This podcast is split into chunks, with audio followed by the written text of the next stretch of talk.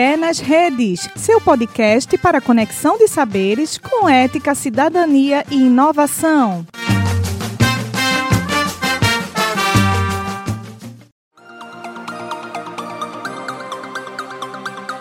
Você está ouvindo Papo de Mestre.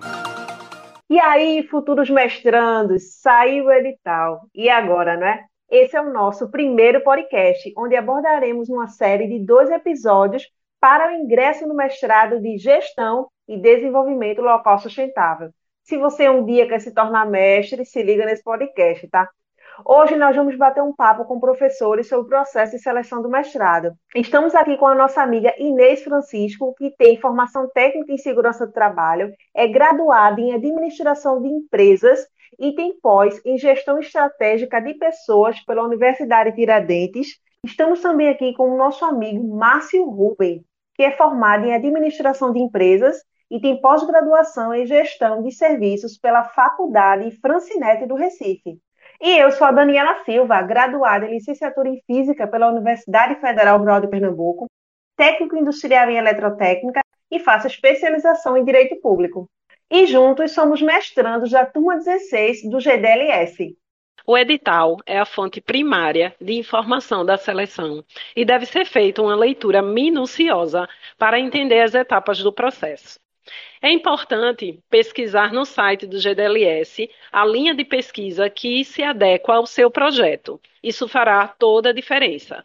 Seja curioso e faça uma verificação dos docentes analisando os projetos em andamento na instituição. O nosso convidado de hoje é o Ademir Nascimento, coordenador do mestrado de Gestão de Desenvolvimento Local Sustentável da FECAP, né, que é o núcleo da UPE. Ele é participante do Centro de Pesquisa Sino Brasileiro, do Instituto Confúcio, coordenador do Bacharelado em Administração Pública da UPE, doutor em Administração da UFPE, mestre em Gestão da Tecnologia e Inovação e administrador pelo Conselho Regional de Pernambuco. Esse é o nosso convidado de hoje. Ademir, é, qual o principal objetivo e contribuições do mestrado GDLS? Olá, pessoal. É, estou aqui para falar com vocês do edital, né? É, o nosso mestrado é um mestrado profissional na área de administração e como principais objetivos, né, contribuições, é a formação de, de pesquisadores é, em soluções que possam auxiliar empresas públicas ou privadas e que possam trazer benefícios aqui à economia de Pernambuco. Então, um pouquinho diferente do que é um mestrado acadêmico, o foco nosso não é apenas uma formação pedagógica de pesquisador que vai para um centro de pesquisa, mas de profissionais que possam atuar em diferentes empresas, seja uma empresa própria, seja trabalhando numa posição de gestão, é, ou seja trabalhando num, num ONG como articulador, que ele possa identificar problemas e implementar soluções que possam resolver esses problemas. Professor Ademir, quais as principais etapas que tem o processo de seleção do GDLS? Pronto, são quatro etapas. A primeira, ela assim, é um pouquinho óbvia, que é a parte de documentação, mas eu chamo um pouquinho de atenção porque às vezes algum candidato ele é desclassificado porque ele esquece algum documento, coloca um, algum documento que já não tem mais validade, por exemplo, um certificado de quitação eleitoral que não está contemplando o, o último pleito que ocorreu. Então, a primeira fase, essa fase de documento, precisa de bastante atenção para seguir exatamente como está lá no edital, né? Mas é uma fase de apenas é, conferência. É, ela, ela não vai classificar, ela só vai eliminar quem não está atendendo a documentação. A segunda fase, que aí já é classificatória, é a fase do projeto escrito. Então, a gente pede um, pro, um projeto é, bem enxuto, né? Cinco páginas, basicamente para você mostrar é, o que é que você planeja pesquisar, o que é que você pretende ali é, se debruçar ao longo desses dois anos do mestrado. Não necessariamente esse é o projeto que você vai fazer quando entrar no mestrado. O que a gente quer tentar ver ali é se você consegue é, ter alguma aderência ao nosso programa, né, as duas linhas de inovação e empreendedorismo ou de aspectos sociais e ambientais, e aqueles conceitos básicos ali de um referencial, atualizado, de uma metodologia ali é, bem encaixada com o que você está propondo. A terceira e penúltima fase é a fase de apresentação. Ah, nessa fase a gente já lê os projetos, né? Vocês vão apresentar com um pouco mais de detalhes e a gente vai ter algumas perguntas para poder fazer, é, ver o quanto o candidato ali ele está seguro daquele projeto, o quanto é, ele está pensando em alguns detalhes que talvez não deu para colocar no projeto escrito.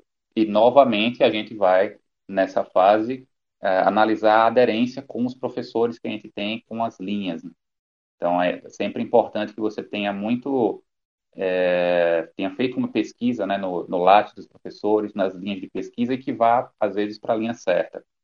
Às vezes acontece que um candidato vê uma linha com um número maior de vagas, mas ele não tem aderência, então ele tem um projeto até é, interessante, mas que naquela linha 1 ou naquela linha 2 ele não se encaixa. E por último, é uma fase classificatória, mas que não, não tem nota mínima, é a avaliação de currículo. Então a gente avalia uma, uma série de coisas, né? Desde parte acadêmica, como uma parte é, mais prática, profissional, e faz um, uma elaboração do currículo lá no final. Então, tanto essa como a primeira fase dos documentos, elas não desclassificam, não tem nota mínima, mas e a, já as fases de projeto escrito e apresentação tem uma, uma nota de corte, que é uma nota 7, para que ele possa prosseguir durante, durante a, a seleção. É, professor Ademir, olhando para o seu currículo e vendo que tem uma vasta experiência, eu queria que o senhor falasse um pouquinho da sua experiência de coordenação, né? na coordenação do mestrado, né? na, na administração das aulas, da gestão da inovação. Queria saber um pouquinho sobre sua experiência. Pode nos trazer? Perfeito, Márcio. É, minha formação é toda na, na grande área de administração, né? Mais especificamente, fui me especializando na parte de inovação, na parte de tecnologia. É, e aí é justamente uma das disciplinas obrigatórias, né? Que todos os alunos pagam e que a gente busca ali na, na disciplina de gestão de inovação trazer esse outro lado que é muito específico de um mestrado profissional, que é a construção de uma produção técnica, né? Seja ela uma produção de difusão, de comunicação, seja ela um produto técnico mais específico, como uma patente, uma ideia para um startup, um aplicativo. E aí, nessa disciplina, a gente explora bastante as diversas possibilidades que podem ser, inclusive, um dos formatos aí para uma futura dissertação de um aluno, já que a gente tem essa flexibilidade. É, na coordenação, é, tem sido uma experiência bastante rica, né?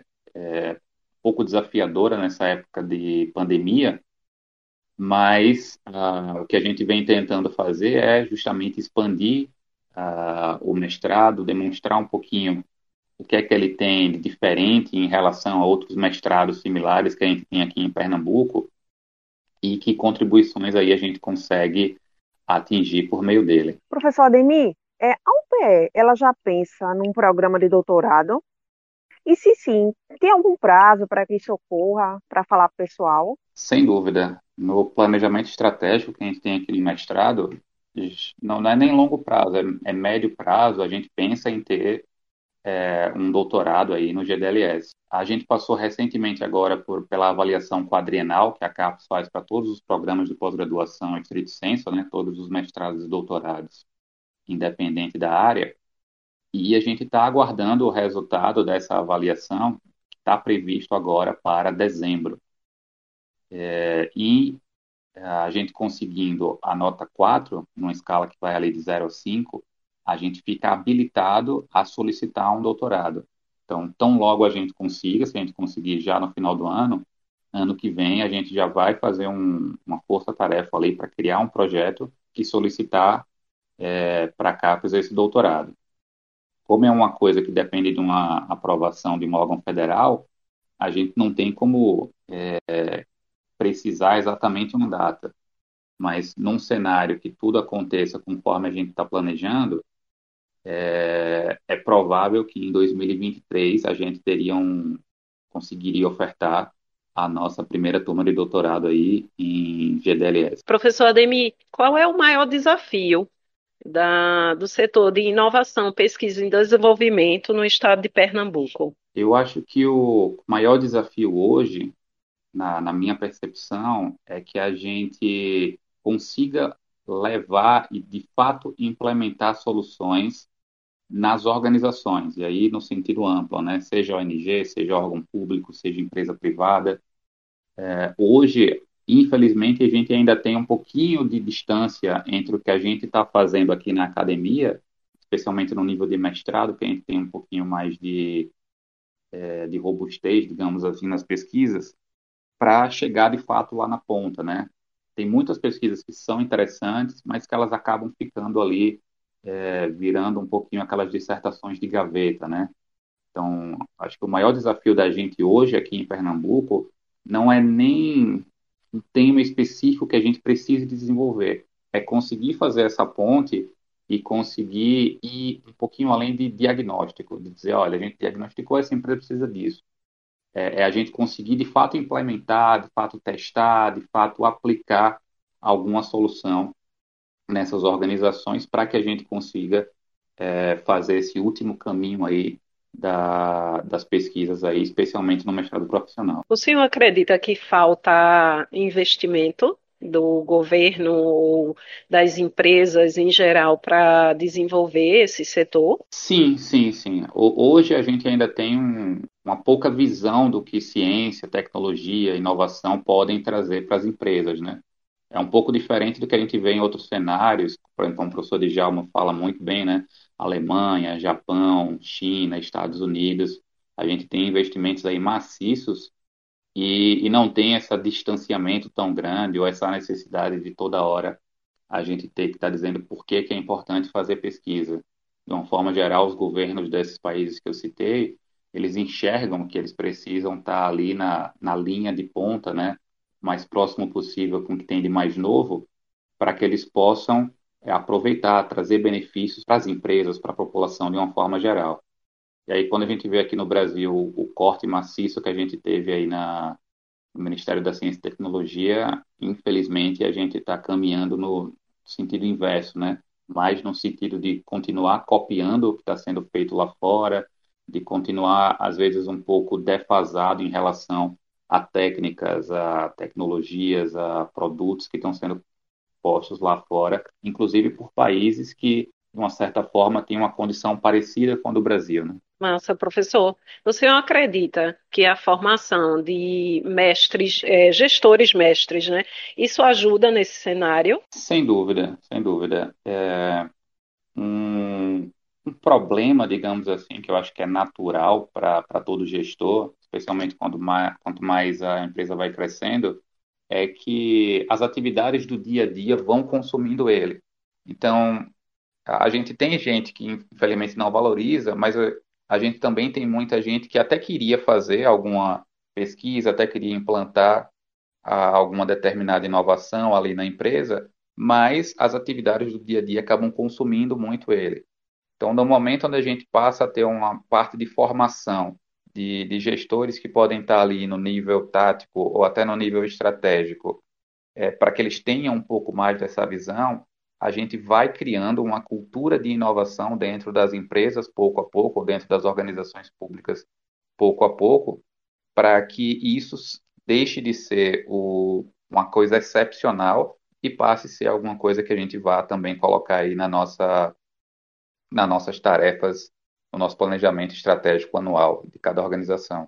Queria agradecer a sua colaboração conosco, né, esse, se disponibilizar a participar desse podcast conosco, né, dizer que foi é, de grande valia as informações passadas. Espero que colabore com as pessoas que desejam ingressar no GDLS. É, então, obrigado a todos que tiveram, que acompanharam aí o podcast. A gente está sempre à disposição aí no site do GDLS, no, nas redes sociais ou só passa um e-mail lá para mestrado.gedunvet.br. Estamos agora com o nosso segundo bloco, com o tema Qual é o seu problema? Iremos agora abordar uma etapa crucial para o andamento do seu pré-projeto. Vamos tratar do tema, pergunta norteadora e também dos objetivos. Se liga nessas informações que serão valiosas no processo de seleção do mestrado. A melhor definição de problema de pesquisa para agil é assunto controverso, ainda não satisfatoriamente respondido em qualquer campo do conhecimento, é que pode ser objeto de pesquisas científicas ou discussões acadêmicas. Nosso entrevistado de hoje é o professor e doutor Otton de Albuquerque Vasconcelos Filho. Ele é advogado graduado na ESO, doutor e mestre em Direito pela Universidade Federal de Pernambuco, professor do programa GDLS, professor de Direito do Campus Benfica, da UPE, e líder do grupo de pesquisa de Direito e os conflitos oriundos da pós-modernidade, que é do CNPq, certificado pela UPE. Professor Otton, qual o principal aspecto observado no projeto de pesquisa de um candidato que o desclassifica no processo de seleção? Bom dia a todos. É, obrigado por estarmos aqui discutindo questões tão relevantes relacionadas à classificação é, em seleções de é, mestrado da UPE. Bom, é, não temos uma resposta única é, do principal aspecto observado, mas temos um conjunto vinculado a uma harmonia na organização do projeto.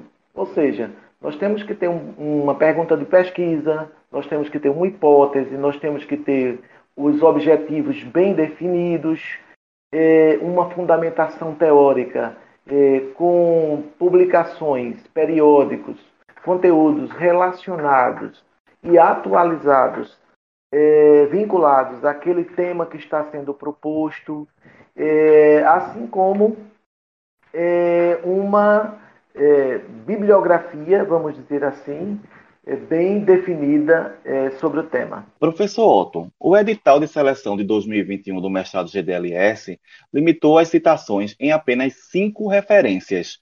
O que recomenda e o que possui maior peso para constar no projeto? Só são cinco referências que o edital é, informa para o candidato utilizar na organização do seu projeto, então ele tem que saber escolher essas cinco referências de forma que venham impactar na análise é, do projeto do candidato. Então, a primeira, a primeira é, orientação que eu daria a, a esse candidato é que ele buscasse as referências, essas cinco referências oriundas de extratos A1, por exemplo, é, e, com, e, de forma muito atualizada. Nós sabemos que estamos vivendo é, uma velocidade no que diz respeito às transformações do mundo. E assim sendo, eu, eu percebo na análise de projetos que às vezes os candidatos eles estão no ano de 2021 e utilizam a referência de 2012, 2015, e isso é, é muito prejudicial porque aquele estado da arte do ano de 2011 não é o mesmo do ano de 2021. Então, a primeira questão sobre as cinco referências é que elas sejam oriundas de extratos é, A1, A2 é, e de bases de dados de impacto e que elas sejam atualizadas. É, em relação ao que eu recomendo como maior peso, eu sempre falo sobre harmonia harmonia entre a, a, pergunta de pesquisa e o título, a harmonia entre o, os objetivos específicos e a metodologia utilizada, né? harmonia na entrevista. Então, não existe é, apenas um único é, elemento que vai trazer um maior peso. O que existe é uma harmonia de todos esses elementos a fim de que o candidato possa ser aprovado e possa ser destacado pelos examinadores. Professor Otton, a delimitação do tema, o problema de pesquisa, os objetivos, eles devem ser objetos de minuciosa verificação, né? Elson poderia falar para a gente qual a leitura o senhor recomendaria para melhor compreensão desses assuntos? Existem os clássicos da metodologia que os candidatos devem se socorrer, como Marconi Lacatos, né, como Gil. Entretanto, eu penso que os candidatos eles devem ir para além da teoria. Né? Então, por exemplo, quando ele vai elaborar um problema de pesquisa, muitas, muitas vezes eles caminham em uma intuição, e não é bem assim. É? Você tem que, para elaborar um problema de pesquisa, Você tem que, por exemplo, ler a bibliografia que você selecionou preternitamente, procurar documentos oficiais e, a partir dessa junção, verificar se aquela intuição inicial, de fato, ela se serve para um problema de pesquisa. Porque muitas vezes eu pego projetos em que os problemas de pesquisa não são mais problemas, que já são temas muito debatidos, já são temas que já foram propostas soluções e às vezes os candidatos, por é, terem um, um, conhecimento puramente teórico do ponto de vista metodológico, não elaboram esse exercício. É? Então, eu recomendo que os candidatos, eles, ao elaborarem o problema de pesquisa com base nesse viés teórico dos autores que tratam de metodologia, é, fazerem um trabalho, um exercício prático, não é? é? Então ele tem que fazer um exercício prático do tema. Esse tema ele já foi bastante discutido. Esse objetivo está adequado.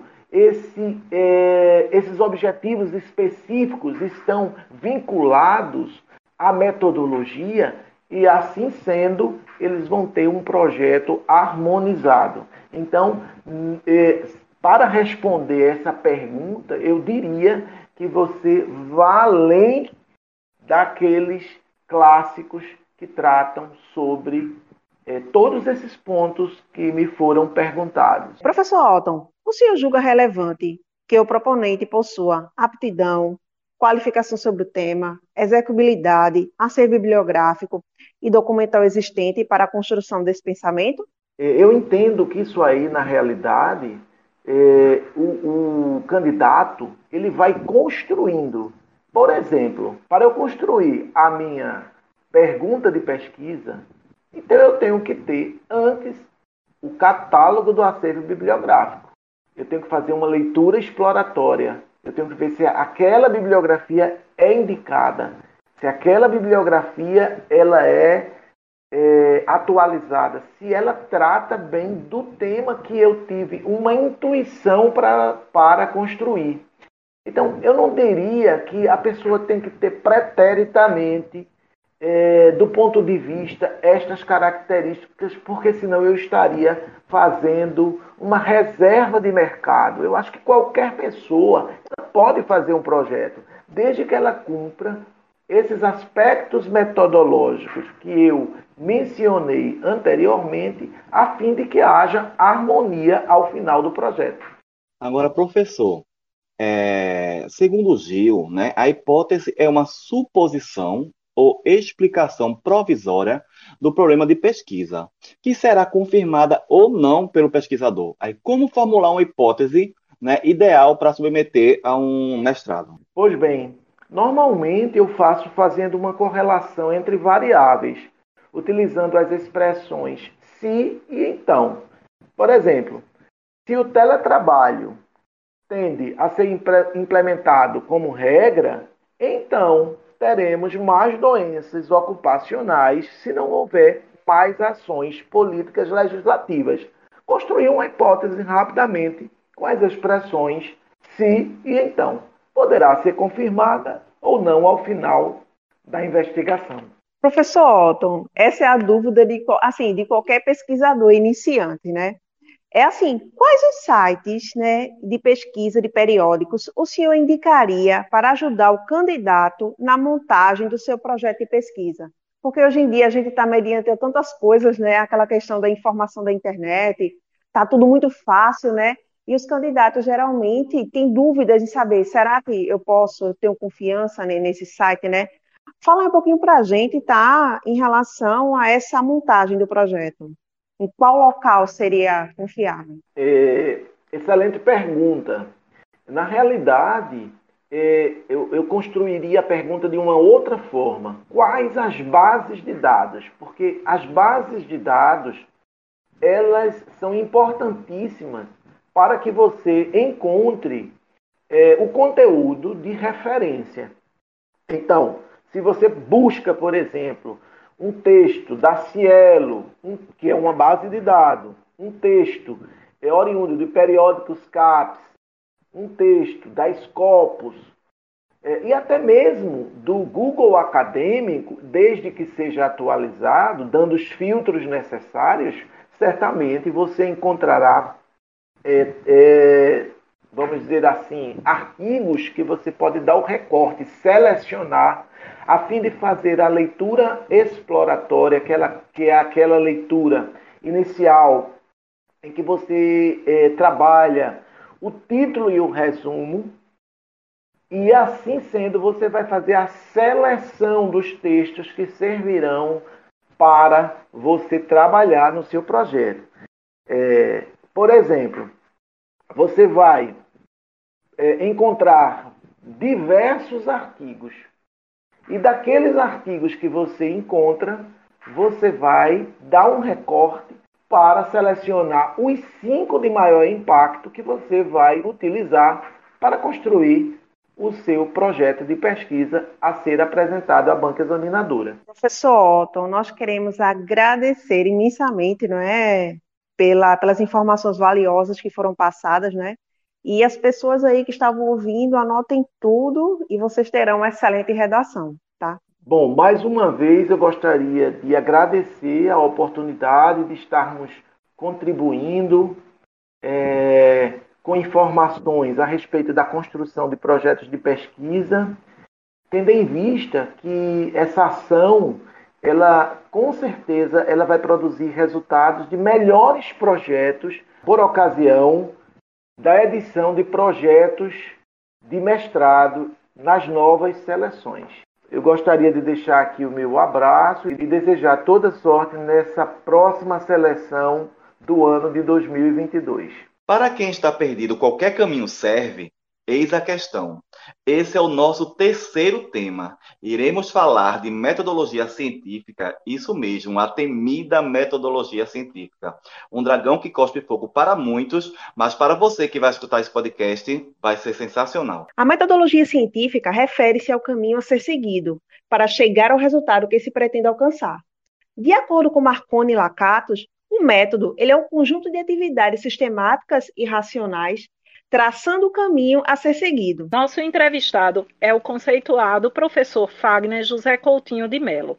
Graduado em Administração pela Universidade Federal de Pernambuco, mestre e doutor em Engenharia da Produção pela UFPE, líder de pesquisa de métodos quantitativos para tomada de decisão, ele tem experiência na área de gestão da produção, gestão da qualidade e tomada de decisão, além de ser o nosso professor de metodologia científica do GDLS. Professor Fagner, na sua análise, quais os principais erros ou equívocos cometidos pelos proponentes em relação à escolha da metodologia de pesquisa. Como o Márcio falou, hoje iremos falar um pouco desse caminho para chegar no projeto de pesquisa redondo e coerente, com um começo, meio e fim. Vamos iniciar falando desses erros ou equívocos cometidos na escrita da, da sessão de metodologia de pesquisa, quando estamos escrevendo nosso projeto para concorrer a uma vaga de mestrado, é, tanto no GDLS como, como, em qualquer outro programa que você venha se, se inscrever. O erro mais comum encontrado pelos avaliadores é a falta de classificação da pesquisa. Não sei nem se a gente pode considerar isso como um erro, mas geralmente os alunos esquecem ou não classificam pesquisa científica. E aí é de conhecimento de todos nós que a pesquisa ela pode ser classificada é, quanto a algum, alguns conceitos é como, por exemplo, quanto à natureza do, do método, quanto ao objetivo, quanto à abordagem, quanto ao método mesmo, quanto aos dados, quanto ao instrumento de coleta.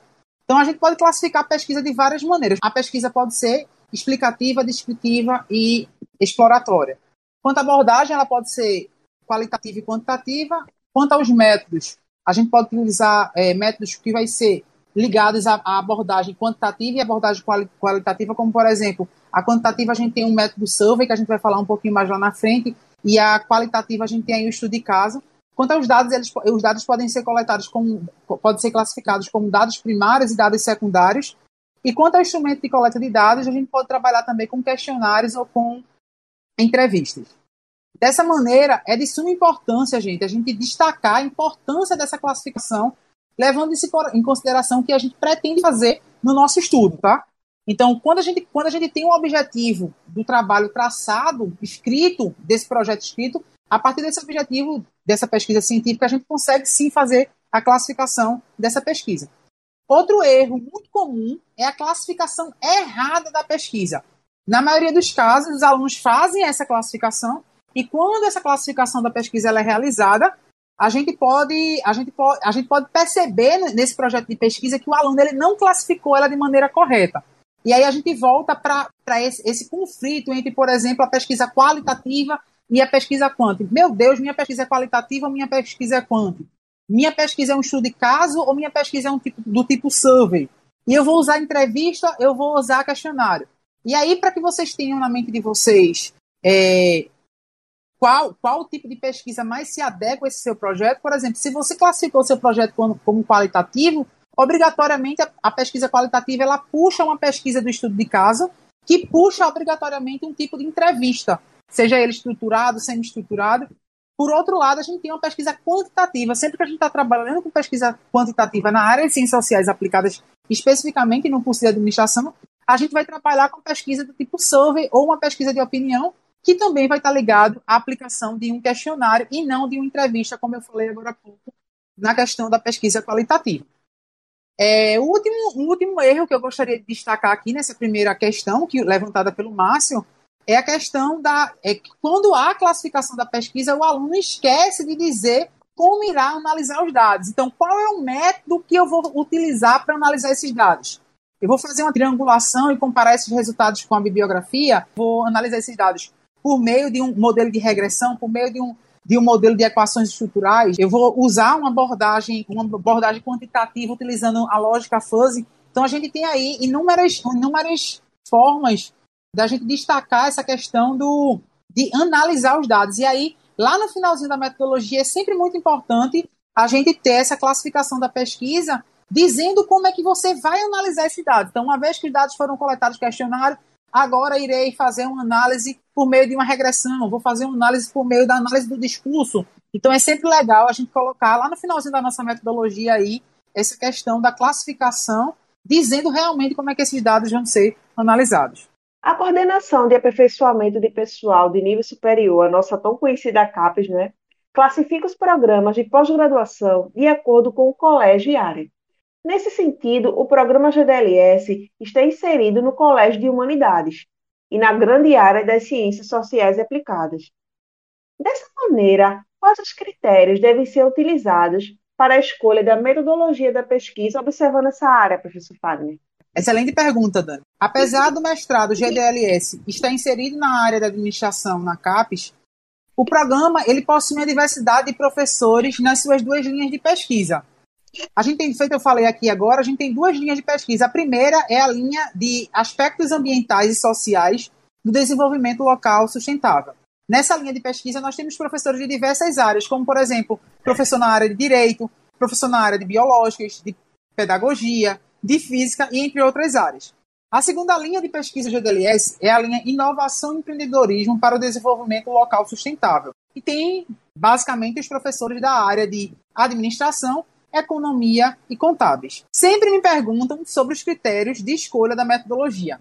E a primeira coisa que eu pergunto à pessoa que me fez essa pergunta é o que ela quer pesquisar. Qual é o objetivo claro desse trabalho que ela está tá querendo executar? O caminho que ela deve percorrer, que é exatamente o título do nosso podcast de hoje. Então, a partir das respostas que essa pessoa vai me dar para essas perguntas que eu fiz, é que eu vou saber qual vai ser esse caminho ou qual vai ser a metodologia para esse projeto que essa pessoa está querendo desenvolver. Vale destacar, gente, a questão da escolha dessa metodologia que a gente vai utilizar na área da administração.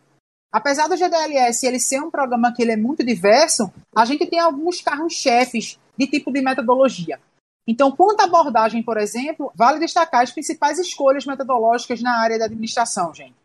É, apesar do GDLS ser um, um programa muito diverso, existe uma predominância muito grande, principalmente na área de, de, inovação, com relação à abordagem. E aí essa abordagem, ela novamente, feita já falei anteriormente, essa abordagem ela pode ser tanto quantitativa e quanto, tanto qualitativa. Então, quando a abordagem ou quanto a abordagem, a área possui tanto pesquisas quantitativas com a utilização do método survey e o instrumento de coleta de dados como questionário, e a pesquisa qualitativa com a utilização de métodos de estudo de caso e instrumentos de coleta como a entrevista. Vale destacar, por exemplo, outros métodos como a revisão sistemática da literatura, que está muito em alta na área de, das ciências sociais aplicadas, a questão da análise de conteúdo, a questão da análise do discurso, do grupo, dos grupos focais, a utilização de metodologias robustas, sendo elas quantitativas, como, por exemplo, modelagens estruturais e modelos de regressão, a pesquisa operacional e também os métodos de tomada de decisão. A metodologia de pesquisa irá demandar um planejamento em etapas, conforme destacado por Marconi e Lacatos.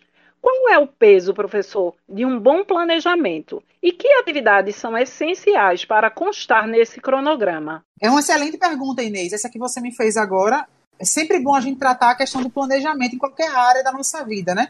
E na pesquisa não seria diferente. É, o planejamento, eu costumo dizer que é, é, nesse planejamento onde a gente vai traçar realmente esse caminho que a gente quer, que a gente quer tomar do nosso, do nosso projeto de pesquisa, né? E um bom planejamento, além de auxiliar o pesquisador a atingir o objetivo da pesquisa, ele também poupa tempo na execução dessa pesquisa, principalmente com relação a retrabalho, que a gente sabe que o retrabalho ele é horrível. Tá? Eu costumo dizer até nas minhas aulas, ter muito cuidado quando a gente está nessa fase de planejamento, por exemplo, planejamento de, de um questionário. Eu quero eu estou montando meu questionário, então a gente tem que ter muito cuidado na hora que a gente estiver montando, por exemplo, um questionário, porque depois que a gente coleta lá, imagina que tu coletasse 500, 600 respostas de um de, de alguém, de várias pessoas no, no universo aí, e aí tu agora tu descobriu que tu precisava de três perguntas dentro desse questionário, só que agora, como diz o ditado, Inês morreu, a gente não tem mais condições de, de voltar para coletar dados novamente, né? Então, então, essa fase de planejamento ela é muito, muito importante dentro da pesquisa científica, porque é a partir dela que a gente vai saber realmente o que, é que a gente quer fazer. Então, um bom, um bom planejamento é importante porque ela garante a execução da pesquisa. No, nesse planejamento que a gente vai dizer, olha, é viável fazer isso, não é viável fazer isso aqui. Quando vocês colocam, por exemplo, um projeto num, edital de seleção, a primeira coisa que, que, o, que o avaliador ele vai olhar vai ser essa questão do planejamento. Como foi que esse candidato ele se planejou com relação ao projeto de pesquisa dele para executar esse projeto. Essas etapas que esse, que esse candidato colocou nesse projeto, elas são realmente reais e factíveis de ser, de, de ser alcançado, de ser executado, e a partir disso aí é que a gente vai realmente visualizar essa viabilidade desse projeto. É, esse planejamento, geralmente, ele prevê os recursos materiais e de tempo necessário para realmente executar esse projeto. Sem previsão, a pesquisa ela termina correndo o risco de não ser concluída, ou ser concluída de forma inadequada, e não é isso que a gente quer, né? Então, o planejamento e a execução de uma pesquisa fazem parte de um processo sistemático que compreende algumas etapas. E aí, essa etapa, feita a Inês me perguntou, professor, quais são essas etapas? Por quê? Porque realmente é importante. E aí, essa etapa, ela começa, gente, pela escolha do tema. Eu falo muito isso na sala de aula, nas minhas primeiras aulas, para compreender essas etapas, é a escolha do tema. A escolha do tema, ele refere-se a você olhar na literatura, você verificar um problema de pesquisa, você estudar um gap da literatura e começar a trabalhar esse tema. É uma vez que eu identifiquei o tema, eu entrar dentro da revisão da literatura, ou seja, buscar realmente aparato técnico, buscar aparato acadêmico na literatura, saber se realmente esse tema é um tema viável e se, se realmente ele é um tema pertinente. Uma vez que eu escolhi o tema e fiz a revisão da literatura, agora eu preciso justificar essa temática. Então, como é que eu justifico essa temática? Eu chego, por exemplo, na revisão da literatura, encontro aquele gap da literatura, e uma vez que eu encontrei esse gap da literatura, agora eu consigo realmente trazer essa justificativa. E aí, gente, para essa questão da justificativa, vocês sempre tentem buscar dados que são dados quantitativos. Busca dados no IBGE, dados em, em fontes confiáveis que realmente vai justificar a escolha dessa temática.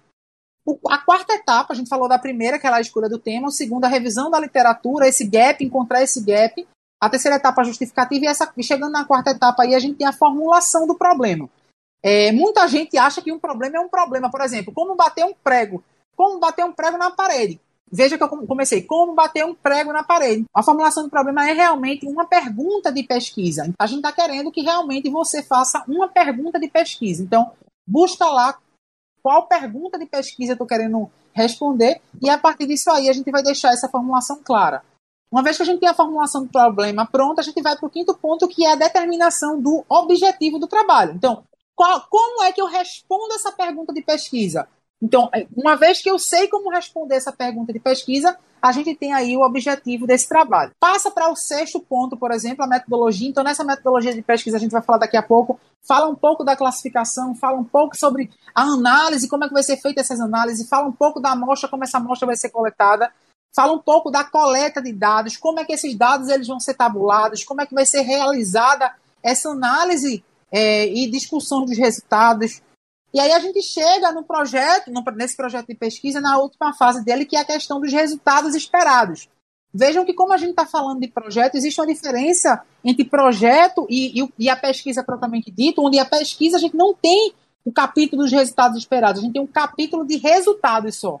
Num projeto de pesquisa, a gente tem os resultados esperados, ou seja, o que você, como pesquisador, espera desse projeto de pesquisa. Professor, eu espero que com um projeto tal eu vou conseguir tais resultados que vai ajudar tal cenário. Então, a gente consegue sim é, visualizar qual é o resultado esperado desse nosso trabalho. E por último, a gente tem aí os dois pontos principais, a questão do cronograma de pesquisa.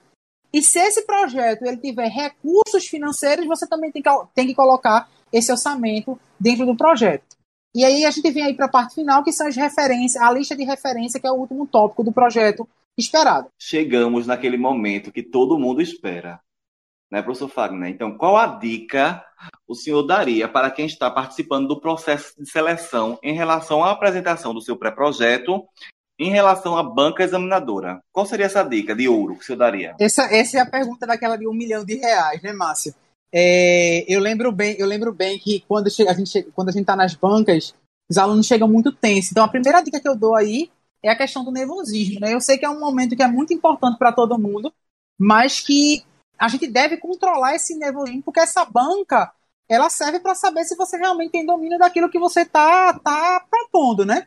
Se você tem um mínimo de domínio, se esse projeto realmente foi escrito por você. Então, a primeira dica que eu dou é tentar, eu sei que é difícil, mas é tentar manter a calma. A segunda dica que eu dou é uma dica mais geral, gente. É a questão do edital. A dica de ouro é ler sempre o edital do concurso. A gente sabe que esse edital, ele, ele, ele é que rege tudo, né? O edital, ele é o regimento máximo do concurso e tudo que a gente precisa saber está escrito nesse edital. Então, leia o edital porque ele é muito importante. E aí, nesse edital, vem desde a estrutura do trabalho até os critérios de julgamento tanto do currículo quanto do projeto da apresentação. É primordial que o candidato leia esse documento antes de se candidatar. Então a gente já tem duas dicas de, de ouro aí. Primeiro, é tentar ficar calmo, que a gente sabe que não é fácil. E a segunda é ler o edital para saber realmente como é feito esse julgamento. Mas mesmo assim, eu fiz um, eu fiz um resumão aqui para apresentar para vocês. Com relação à apresentação do pré-projeto, o edital 2 de 2021 do GDLS trouxe quatro critérios de avaliação. São eles, o primeiro, a capacidade de resposta durante a arguição, domínio e segurança sobre a temática durante a apresentação, a organização geral da apresentação e a postura e linguagem durante a apresentação. Então, bora falar primeiro do primeiro. Por exemplo, a capacidade de resposta durante a arguição. Então, o candidato ele apresentou o projeto quando ele termina de apresentar o projeto, a banca tem a palavra e aí, nesse momento, é que a banca vai arguir esse candidato. Fazer algumas perguntas relacionadas a esse projeto. Nesse momento, gente, é de suma importância que vocês estejam calmos e respondam objetivamente o que foi perguntado. Muita gente tenta enrolar nesse momento e se perde na metade do caminho.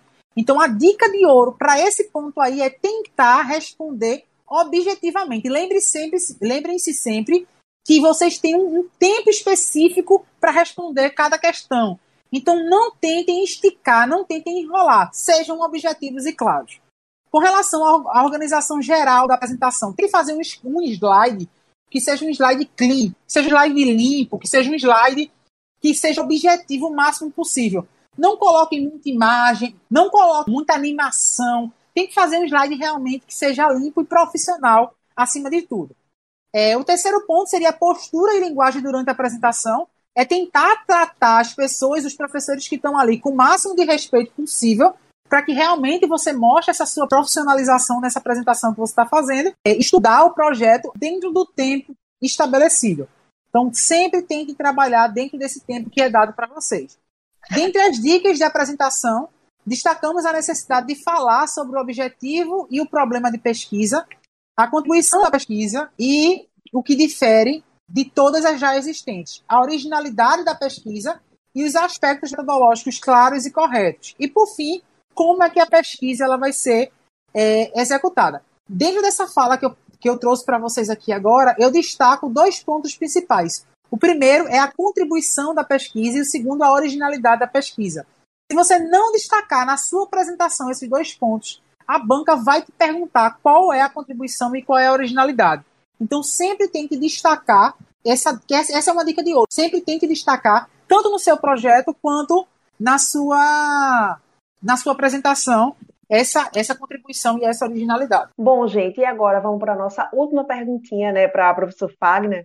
É, além do senhor ministrar essa disciplina de metodologia científica, você também compõe a banca examinadora do processo de seleção, né, como a gente já acompanhou na questão anterior. E também possui projetos de pesquisa relativa à indústria 4.0, tá? Apesar da sua pouca idade, né? Conta aí um pouquinho dessa sua vasta experiência profissional acadêmica para gente. Conforme a Dani colocou, eu, eu não sou, eu estou na disciplina de metodologia do GDLS atualmente.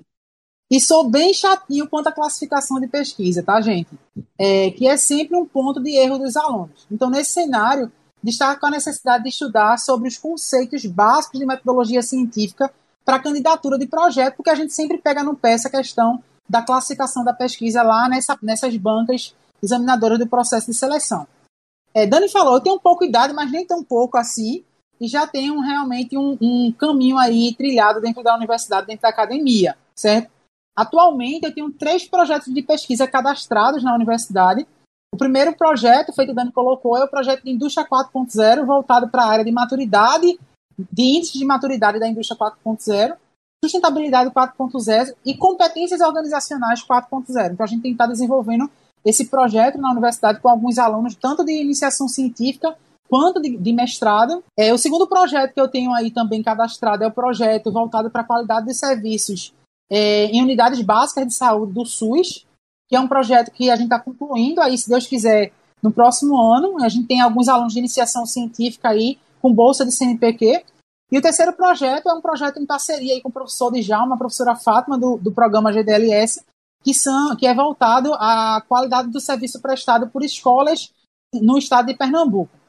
Já partindo para a mensagem final aí, para a gente finalizar o nosso podcast, é, a dica que deixo é antes de que vocês comecem a escrever o projeto de pesquisa de vocês, vocês busquem analisar tanto no site do GDLS é, quanto no, no, site de qualquer outro programa de, de pós-graduação os currículos dos professores disponíveis para orientação, gente.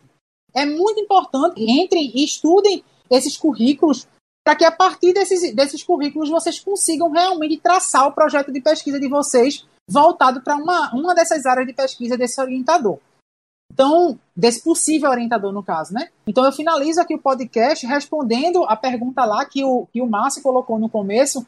Márcio fez lá. Para quem está perdido, qualquer caminho serve. E aí, respondendo essa pergunta de Márcio, é que quando, quando você sabe onde você quer chegar, se planejar e escolher o caminho a ser percorrido não é uma escolha, e sim uma necessidade. Queremos agradecer ao nosso entrevistado, professor Fagner Coutinho, e dizer que não é difícil passar na seleção. Precisa cumprir os requisitos do edital e preparar um bom projeto. Nós nos despedimos por aqui e aguardem o próximo podcast.